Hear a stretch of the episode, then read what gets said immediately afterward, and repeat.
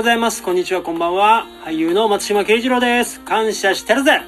ということで、今日も張り切ってまいりますよ。はい。まだまだ始めたばかりですがね、えっ、と、いろいろフォローとか、いいねとかしてくださって皆さんありがとうございます。これからもね、どんどん張り切って配信していきますので、応援よろしくお願いします。いいね、ね、チャンネル登録、フォローとか、あと高評価とか、あと感想とかね、もうほんとどしどしお気軽にお待ちしてますんで、よろしくお願いいたします。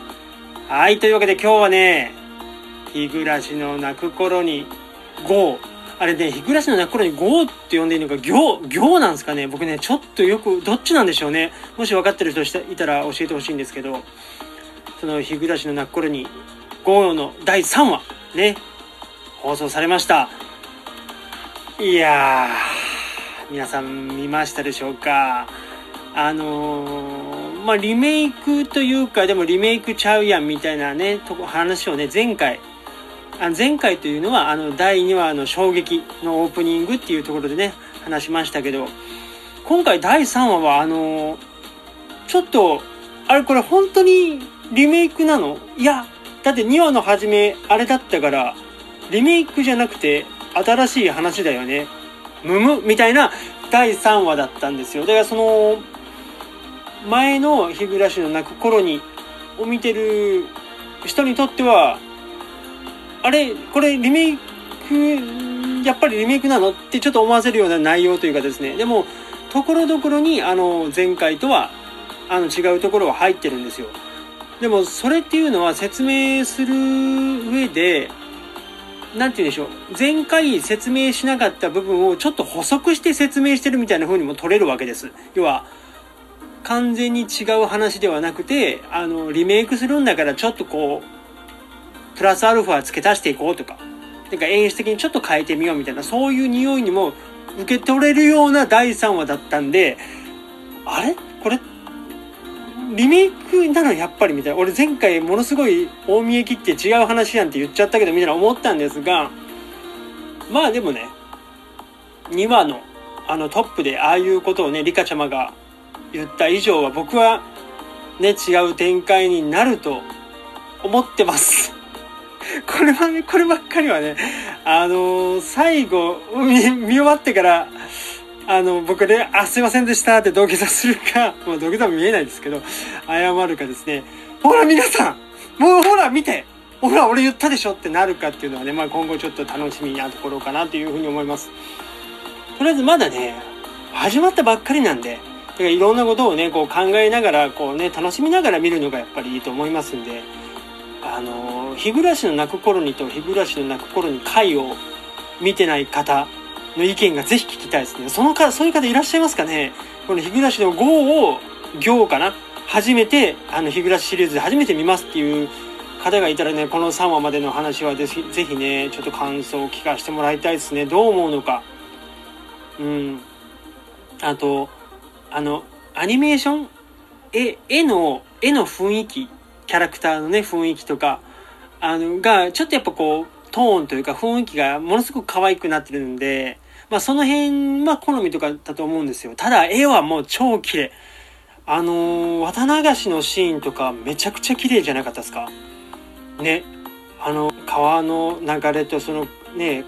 川、川面に映る絵とかね、あの辺はかなり幻想的で、うわー、綺麗になったなーとやっぱ思いましたね。やっぱ14年ぐらいね、経つとこんだけ進化するんだなという、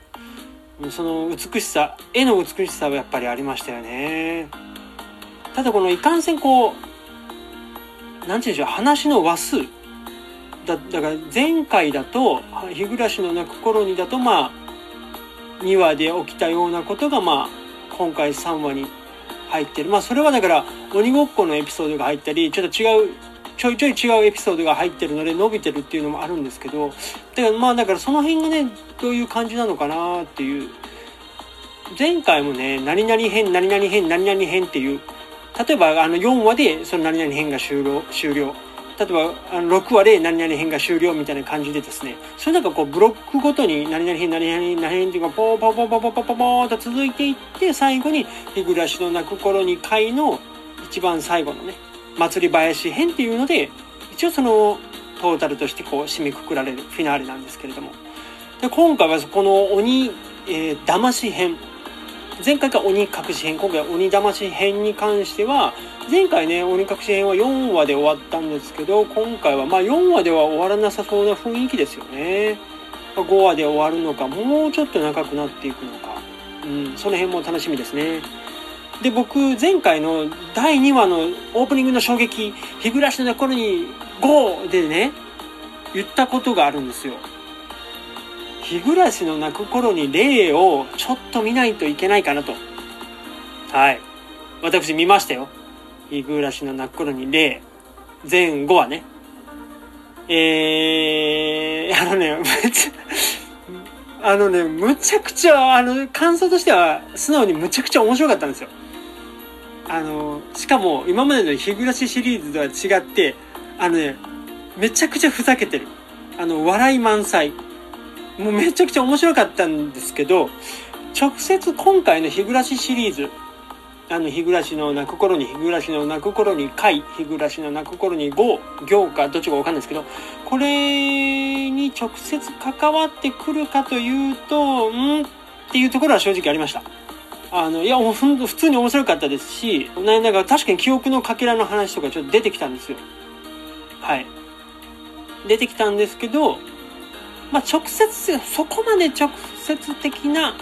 関わりはまあなかったっちゃなかったですね。ただその、羽生、羽生、これ、あの、2話のトップで出てきた、あの、リカちゃまとお話ししてましたよね。あの、羽生がね。あの、羽生がどうなったのかっていうのは、いまいちちょっと不透明ですよね。要は、うん。あ、これね、ネタバレになるな。もう難しい。その、日暮らしの泣く頃に回の一番最後の祭り林編。の時の羽生と、あの、今の羽生。ね、ちょっとそこ気になりませんか？見た方。うん、その辺はちょっと今不透明になっておりまして、まあ、あの、日暮らしシリーズの僕が、えー、アウトブレイク、あの、拡大の核とかでね、核アウトブレイクっていうのは見てませんし、あと、日暮らしの泣く頃にこう、ね、それも見てませんので、まあ、そこで描かれていたらちょっとあれなんですけどでもちょっとね違うような気がするんですがその辺の羽生のあれ後日というか羽生がどうなったのかっていうことはちょっと今想像しながら見てる段階ですかね。うん。そうですね。